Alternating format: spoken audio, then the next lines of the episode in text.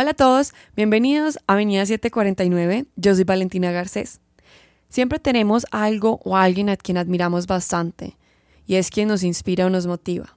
Muchas veces puede ser un famoso, un amigo o un familiar. Si le preguntamos esto, la mayoría de las personas dirían un nombre ajeno al de ellos mismos. Pasamos la mayoría del tiempo convenciéndonos de que los demás están viviendo una gran vida, hasta están viviendo una que idealizamos tener. Y por eso nos frustramos en nuestro propio camino, porque nos comparamos siempre con los demás. Nos quitamos a diario valor y creemos que somos ordinarios. Todos tenemos una historia que contar. Entonces, ¿por qué no dejamos de escuchar las ajenas por un momento y empezamos a recordar todo lo que hemos vivido, por todas las cosas que hemos superado y aquellos momentos donde también tuvimos una recompensa? Dejar la queja atrás nos pone más livianos y la gratitud nos engrandece. Recuerda que tu historia es la inspiración de alguien más. Entonces, si quieres admirar a alguien, empieza por hacerlo contigo mismo. No importa tu edad, no importa tu recorrido, lo que importa es cómo lo viviste, cómo lo compartiste, cómo lo cuentas y cómo te sientes al respecto con ella. Tomamos miles de decisiones a diario que construyen nuestro presente y el futuro que en su momento empezaremos a vivir. También sabemos y a veces olvidamos que en esta aventura hay cosas que nos llegan de forma inesperada, que pueden doler o nos pueden dar una felicidad absoluta. Pero independientemente, la situación siempre será una. Pero los puntos de vista y las enseñanzas que trae con sí son muchísimas, y está en nosotros reconocerlas, aceptarlas y valorarlas. Todos somos valientes, todos somos personas de admirar, todos tenemos un recorrido que puede inspirar a los demás. Eres el héroe o la heroína de alguien más. La próxima vez que te pregunten a quién admiras, por favor tómate un segundo más para responder, para así agregarte a ti mismo en primer lugar. Hoy comparto este espacio con la voz de quien viene a representar a una hermosa y muy valiente familia. Siento por primera vez que no tengo que hacer una introducción porque su propia presentación podrá llegar al corazón de todos los que nos encontramos en este espacio. Y quiero que sea él quien comparta cada detalle, cada sentimiento y momento por lo que han vivido. Le doy la bienvenida a Juan Santiago. Juan, bienvenido a Avenida 749. Realmente estoy muy feliz de haber coincidido contigo, de conocerte, conocer tu historia y poder aprender de ti y de tu familia. Valentina, no, a ti mil gracias por tenerme en tu espacio y bueno, súper contento de estar compartiendo contigo. Juan, hoy nos vas a contar una historia bastante personal que te tocó a ti y a tu familia enfrentar. Pero antes de ya entrarnos a profundidad en esta historia, me encantaría que nos dijeras quién es Juan Santiago y cuál es esa esencia que te hace ser tú mismo. Eh, vale, sí, algo que yo he tenido y como me describo, a mí me encanta ayudar a la gente contándole las dificultades y los problemas que yo he tenido. Y pues esa es una de las razones que estoy aquí hablando contigo. Y yo decía, si a mí me pasó esto, pues lo tengo que contar y tratar de que si mucha gente puede tomar una mejor decisión en hacer las cosas bien o lo uno o lo otro, pues lo voy a hacer.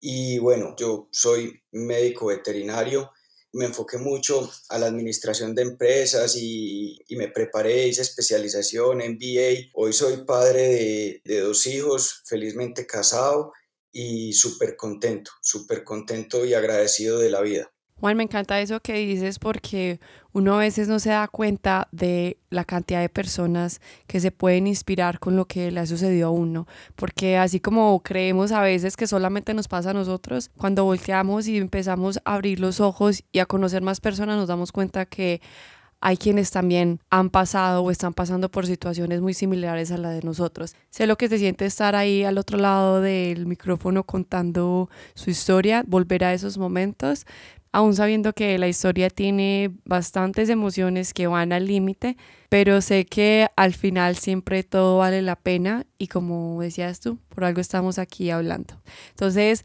el enfoque aquí es acerca de uno de tus hijos. Me encantaría que nos hablaras un poquito de, de ellos porque yo sé que como padre uno se siente orgulloso de su familia y lo que ha creado y también de lo que han superado. Total, vale. Pues mira, yo tengo dos hijos, Elena que en este momento va a cumplir cuatro años, y Clemente, que tiene dos años y medio.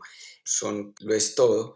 Yo parte de lo que quería compartirte, pues obviamente tú decías que es una historia que tiene muchas activas. Obviamente uno contar eso eh, da mucha dificultad y en este momento uno se le tiembla la voz, pero yo no quiero que esto digamos que quisiera que no quedara como en el, dramatismo, sino más lo que salió positivo de todo este tema y que podamos facilitar o entregar, digamos que una herramienta en el buen sentido de la palabra para alguien que lo esté viviendo, que en algún momento lo vaya a vivir o que le sirva todo, pero yo quiero ver esto como un momento, como algo demasiado importante, demasiado bonito y ahorita llegaremos al punto por qué pasan las cosas y, uno empieza a atar cabos y a, unir los puntos y empieza a interpretar todos esos temas. Entonces, pues bueno, de eso se trata y eso es, digamos que, mi principal objetivo aquí contigo hoy. Juan, eso ya es un hecho de que la historia en sí ha inspirado a muchísimas personas.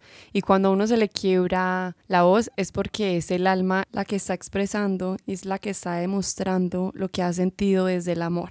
Por eso, la protagonista de esta historia es una hermosa princesa que compone tu familia. Y es por eso que te brindo completamente los micrófonos de Avenida 749 para que puedas ser la voz de esta historia, de podernos dar ese toque de inspiración, de motivación que Elena les brindó a ustedes en su momento, que ahora nosotros vamos a tener el privilegio y la bendición de ser inspirados y tocados en el corazón por lo que ella vino a enseñarnos a nosotros el día de hoy. Entonces, este espacio es completamente tuyo y toda nuestra atención ahora es para ti. Vale, no, mira, la historia con Elena, digamos que al principio era como algo que, que uno nunca veía pasar porque Elena era la, la niña más sana del mundo. En el momento que ocurrió esto, Elena tenía un año y medio, digamos que todo comienza en la guardería y pues obviamente ya feliz en su guardería, pero pues viene todo este tema de las famosas gripas de, de guardería, la niña con moco, pues, pues, nosotros tranquilos, le pasaba una gripita, volvía y le daba, volvía y se iba, una tosecita y lo otro. Digamos que todo arranca con una ida, nosotros fuimos eh, a Espofinca, estábamos con ella ya súper normal. Si yo te muestro la foto de ese día, Elena era la niña más linda, radiante, y por la noche llegamos a la finca y pues Elena tenía fiebre y obviamente el instinto de mamá y André, digamos que no sé qué la llevó a decir esto, y inmediatamente dijo, yo voy a llevar a Elena a la clínica. Yo le dije, listo, perfecto, ándate tú a la clínica, yo me quedo acá con Clemente, Clemente estaba de cuatro o cinco mesecitos, pues obviamente yo me fui muy tranquilo, pues es, era una fiebrecita, porque como te digo, la niña en ese momento ni siquiera tenía mocos, no tenía no tenía nada. Y pues ahí empieza la historia, pasa el transcurso de la noche y me dice, no, acá Elena sigue en monitoreo, no está saturando bien. En ese momento nosotros no teníamos ni idea de qué era saturación, obviamente la estaban controlando, le pusieron una droga para la fiebre, le empezaron, digamos que, a evaluar y a tomar muestras de, de la nariz para saber qué virus había. Cuando yo ya llegué, nos teníamos que mover para un cuarto porque pues supuestamente tenía un virus de gripa, entonces nos aislaron, nos teníamos que poner bata, pero vale, esto fue como algo de un momento a otro, o sea, listo, se tienen que mover y yo pues ni siquiera decir uno, es que esto es muy grave, no, nos vamos a hacer en esta, en esta habitación que era ahí como muy cerca de donde atendían pues todos los pacientes normales y pónganse bata, tapabocas, cosas y nosotros, eh, pero, pero ¿qué pasa? Pues un virus, sí, pero que tienen que estar aislados Listo, entonces nosotros ahí con Elenita, obviamente le pusieron un oxígeno muy, muy leve. Al rato nos dicen que no, que nos van a mover para cuidados especiales, que porque allá había un, un oxígeno mejor. Si tú veías Elena, Elena no estaba, digamos que grave del todo, tú la veías de pronto un poquito pues, deprimida, pero respirando un poquito intranquila, pero nada más. O sea, tampoco era que uno dijera que, que Elena estuviera grave. Entonces, nos mandan para cuidados especiales, pero lo, lo chistoso es que no terminamos en cuidados especiales, sino que terminamos en la UCI.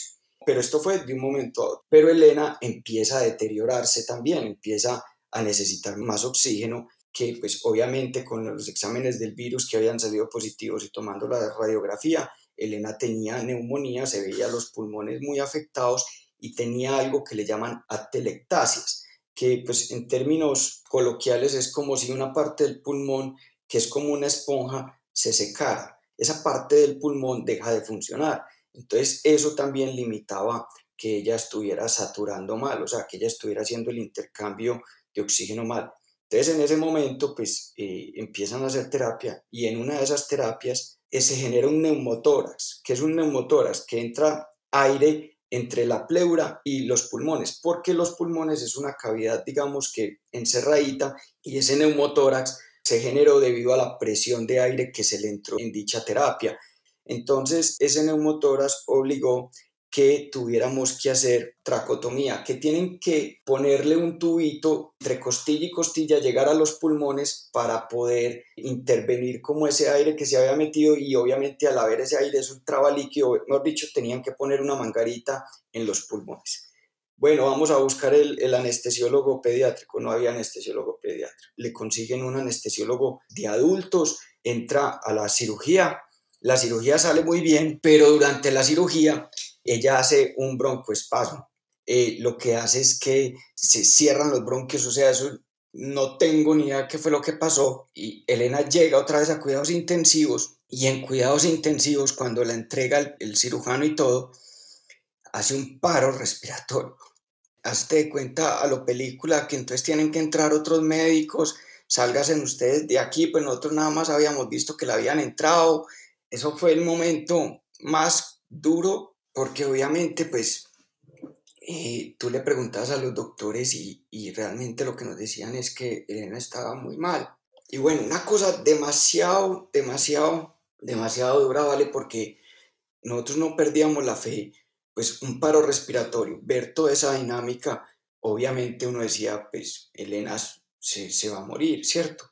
Y obviamente al hablar con los doctores, el pronóstico era muy malo pero Andrea la agobia el miedo. Pues algo de la historia de Andrea es que Andrea perdió una bebé recién nacida, entonces obviamente Andrea tenía algo más complejo que manejar y era haber ya perdido un hijo y pues estar en la situación con Elena. Entonces ya para la segunda noche era que pasaba todo este tema de la cirugía de neumotórax, llega y hace el paro respiratorio y obviamente aquí cuando nosotros entramos a la sala nuevamente, pues encontramos a Elena entubada. Encontramos a Elena con dos catéteres, digamos que aquí entre las piernas, que son unos catéteres de, vía rápida, donde ya por ahí es que van a alimentar a Elena, y se da totalmente.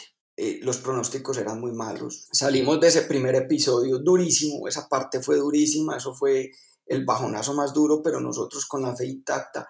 Y ahí es donde uno empieza a tener, digamos que, ángeles en todo este proceso. Aparece una niña que estaba en otra habitación con un niño, se le acerca a Andrea y le dice, Andrea, no se preocupe, Elena va a estar bien. A mi hijo también lo daban por, porque se iba a morir, hizo yo no cuántos paros respiratorios, pero esas palabras a ti te llenan de, de alegría, de fe y de todo.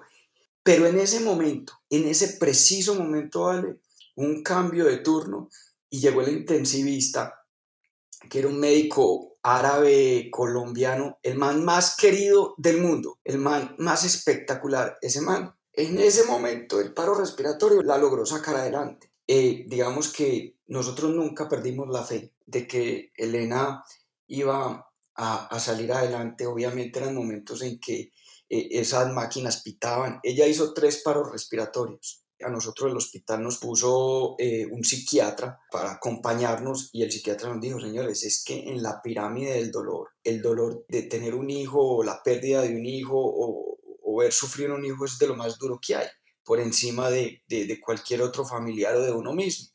Entonces, obviamente, pues nosotros estábamos enfrentados a esta situación.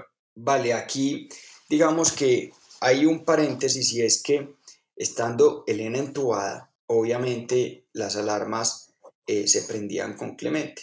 Obviamente Clemente empezó como con una conjuntivitis, como con una otitis, preciso, a Clemente le estaba pensando neumonía. El pediatra de nosotros dijo, yo no quiero correr el mismo riesgo que corrimos con Elena. Entonces la historia es que en mitad de camino, donde teníamos a Elena entubada, Clemente llega a la clínica, lo, lo evalúan, eh, lo empiezan a revisar. Si a Clemente no le toman esa radiografía donde aparece una neumonía y lo empiezan a tratar, Clemente sí se muere. Porque Clemente era cinco meses, entonces Clemente obviamente no iba a resistir. La primera conclusión que sacó es, Elena le salvó la vida a Clemente. Clemente lo tratan y Clemente sale adelante. Elena, obviamente después de pronarla, la vuelven a voltear, Elena se empieza a estabilizar, luego Elena, digamos que logran tumbar el virus de por sí, pero ya llegaba el tema de que Elena pues dependía del ventilador, porque entonces lo que hacen es que el ventilador respira por ella, mientras logran solucionar las atelectasias se empiezan a mejorar.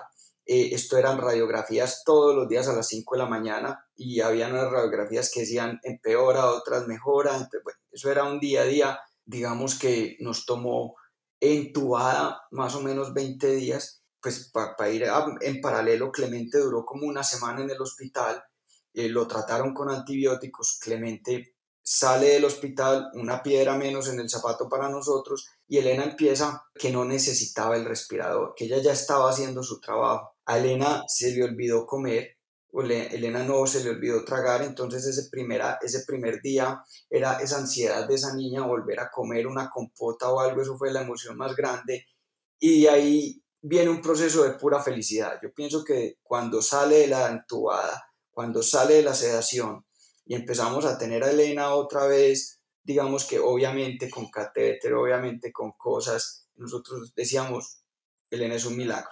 Entonces de ahí nos tomó alrededor de otros 10 días. El primer logro fue la desentuban, duramos como otros 4 o 5 días en cuidados intensivos y de ahí nos pasan para habitación.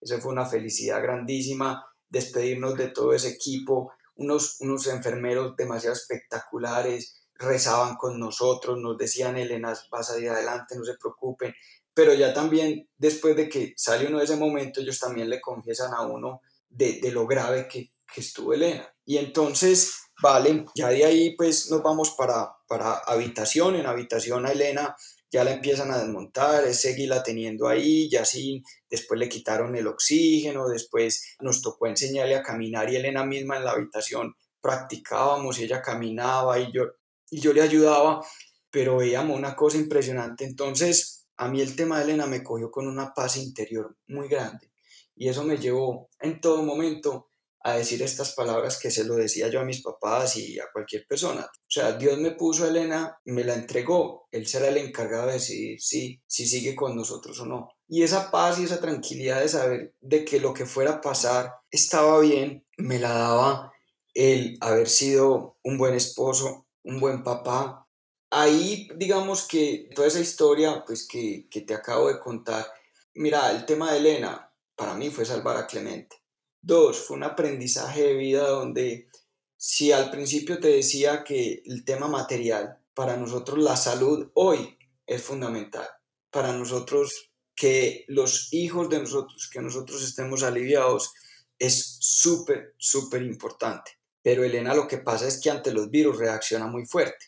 Entonces eso genera que sus pulmones se estresen y pues tenga estas dificultades. Y lo otro es que obviamente un niño hasta los tres años, digamos que no tiene un sistema inmunológico lo suficientemente maduro como para, digamos que enfrentarse a eso. Pero digamos que eso fue uno de los aprendizajes grandes, que uno gasta mucho afán en querer meter a los hijos o muchas veces la necesidad. Entonces, eh, pues digamos que saqué puntos a resaltar porque como yo te decía, yo quería, y, ya de pronto si tú quieres que te complemente con algo, es que de toda esta historia, así a uno se le quiebre la voz, queden cosas positivas, queden cosas de aprendizaje para la gente. Ay, Juan, antes de decirte todo lo que siento y todo lo que me transmitiste y todo lo que quiero compartir contigo, antes de yo ponerme a hablar, yo sí quiero que a ver si me puedes regalar, nos puedes regalar ese momento cuando Elena despertó? ¿Cómo fue esa situación? ¿Qué fue lo que sentiste? Porque escuchamos bastantes días que ella estaba entubada, sedada, que no tenía como ese contacto. Entonces, después de toda esta tormenta, me encantaría llegar al momento de calma, darle protagonismo en este escenario a eso que tanto habían estado esperando cuando ya le dieron la noticia de que de aquí para adelante iba a ser pura mejoría. Vale, no, eso es indescriptible a uno, pues imagínate, es como si volvieran a hacer, eso es, es impresionante. Y bueno, uno hacer todo ese esfuerzo, esa lucha y después ver a Elenita, ahí, te lo juro que ahí es donde uno dice, los milagros sí existen, que ahí dice uno, no necesito más. Yo tengo una foto que me tomo montada con Elena en el carro, saliendo del hospital, y con una cara de felicidad, eh, eso es impresionante.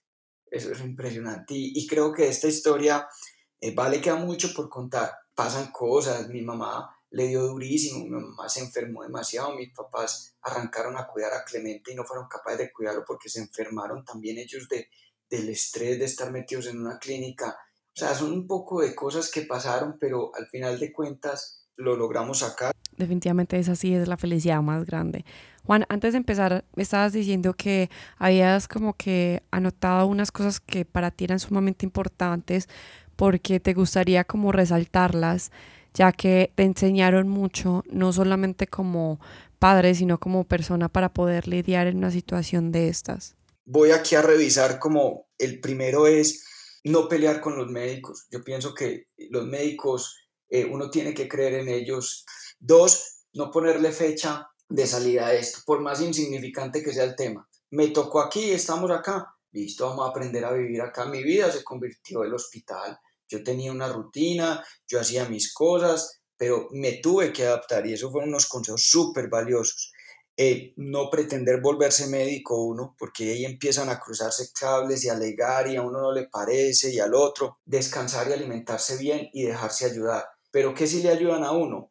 Ven, yo te llevo ropa, ven, yo te llevo qué quieres comer.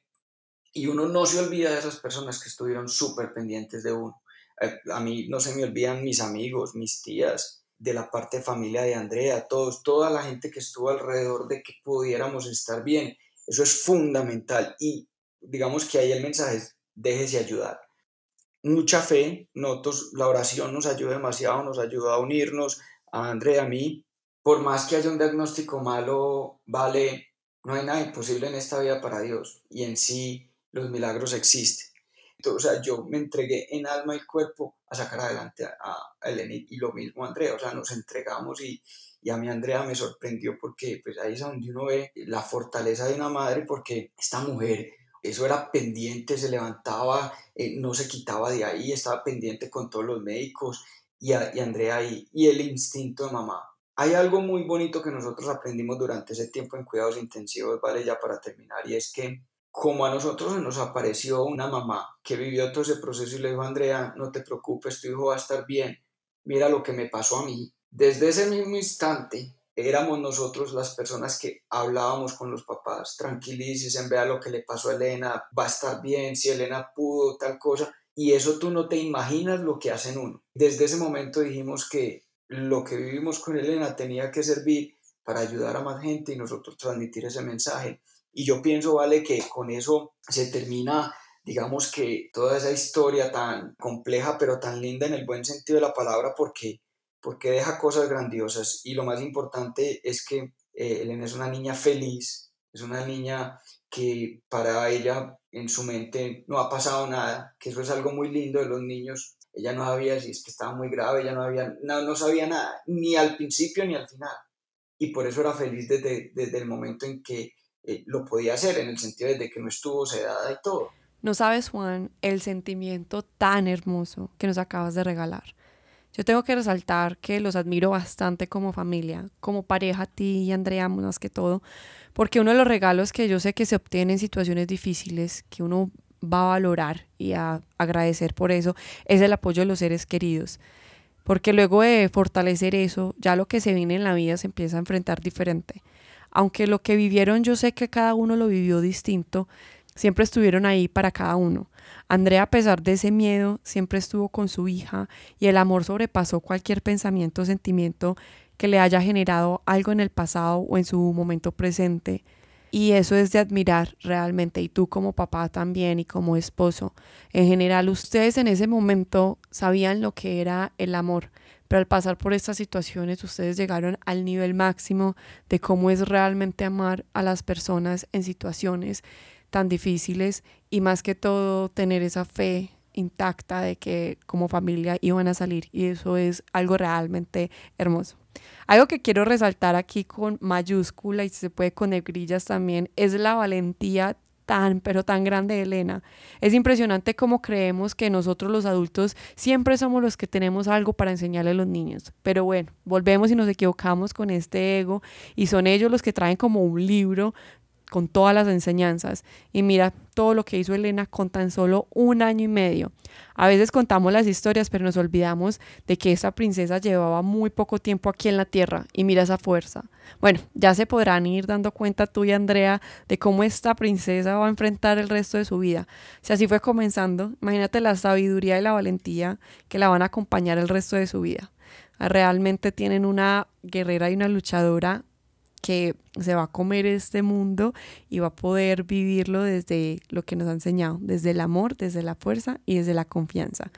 Me encantaría saber muchas cosas, Juan, realmente, pero creo que en mi corazón en este momento hay una pregunta que es prioridad y me encantaría saber cómo está Elena en este momento.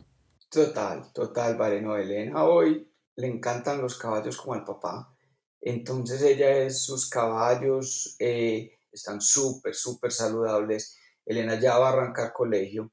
Elena eh, está como cualquier ser humano normal y uno la ve y pues uno ve sus hijos y es una gratitud inmensa. Son unos niños felices. Como te digo, el rayón fue más para nosotros que para la misma Elena. Obviamente uno queda como sobreprotegiendo y son unos retos grandes que uno empieza ya a trabajar pero en sí Elena es una niña llena de felicidad y digamos que Dios permitió tenerla acá, sabemos que va a estar para grandes cosas, para ser feliz, que es lo que más nos importa a nosotros. Y tú mencionabas ahorita algo muy importante, el amor. Yo pienso que André y yo como pareja nos fortaleció demasiado porque son unos momentos de tanto estrés, de tantas, de, de pensar diferente entre los dos, de todo, y lograr sacar eso adelante fue demasiado lindo en favor de Elena, porque imagínate uno discutiendo, peleando con su pareja, teniendo un bebé enfermo, que la energía que, que, le entraba a Elena era impresionante. Y, eso tiene mucho que ver, esa conexión y de que, de que todos estuviéramos en pro de que Elenita saliera adelante era súper importante. Es que esto es una prueba más y un ejemplo claro de que el amor lo puede todo, Juan, definitivamente. Juan, antes de terminar este episodio, me encantaría agradecerte por haber abierto el corazón de cada uno de ustedes para entrar un poquito en sus vidas, de haber revivido ese momento tan angustioso que tuvieron, pero como todo eso es aprendizaje y tú muchas veces lo mencionaste, que todo es para algo, sé que este encuentro va a ayudar a muchas personas y el ejemplo que la enseñanza y el regalo que Elena conserva siempre en su historia, en su legado, somos muy felices de haberlo conocido porque es una historia de admirar. Poder hablar con tanto amor y mostrar siempre el lado bueno y mantener la fe intacta es de admirar y es algo de lo que ustedes deberían estar muy orgullosos. Entonces yo desde mi corazón, desde lo más profundo de él, te agradezco a ti y a tu familia por haber sido parte de este episodio Sé que fuiste la voz y la representación de ellos, pero esta historia es de todos. El orgullo y la recompensa se los lleva toda la familia. Entonces, nuevamente, gracias a ustedes por haberme permitido y por haber elegido Avenida 749 para contar esta hermosa historia. Eh, vale, no, a ti agradecerte, felicitarte porque todas estas cosas que tú haces impactan demasiado, ayudan demasiado y, y eso es de aplaudir eh, me encanta y por eso te lo dije desde el momento en que conversamos, estoy listo, pero que al final de cuentas eh, lo más importante es ilusiones y los aprendizajes que logramos dejar aquí, independiente de esas quebradas de voz y de esas paradas a respirar que, que se tuvo, pero, pero feliz, feliz de poder dejar, digamos, que esta historia y aprender algo de ella. A ti mil y mil gracias, Vale. Sabemos que lo que se tiene que hacer en la vida es vivirla. No sabemos con qué nos enfrentaremos en ella, ni tampoco sabemos con qué nos sorprenderá para disfrutarla. Pero algo que sí podemos tener claro es que cada segundo que nos regalen lo debemos vivir con amor, pasión y esperanza, que cada paso que decidamos dar siempre nos lleve a vivir la vida de la mejor forma posible, que nos sintamos orgullosos de nuestra historia y cuando podamos contar nuestra vida tengamos algo bueno que compartir, para así inspirar a quienes se acerquen a nosotros con la fe de encontrar también ese rayito de esperanza. Seamos amables con todos, no sabemos por lo que están pasando, y si están ti brindar una sonrisa, no lo dudes en hacer. Todos tenemos caminos distintos y todos enfrentamos la vida con zapatos muy diferentes a los de los otros. Entonces, si llegas a oportunidad de servirle a los demás, no lo dudes. Admiremos el trabajo también de ellos y tengamos siempre la confianza de que todos hacen lo mejor que pueden. Está en ti si llenar tu camino de rocas o de hermosas flores. Por eso recolecta y cosecha por lo que tú quieres andar. Como siempre, te deseo un feliz resto de vida. Te espero en el próximo episodio. Yo soy Valentina Garcés y esto es Avenida 749.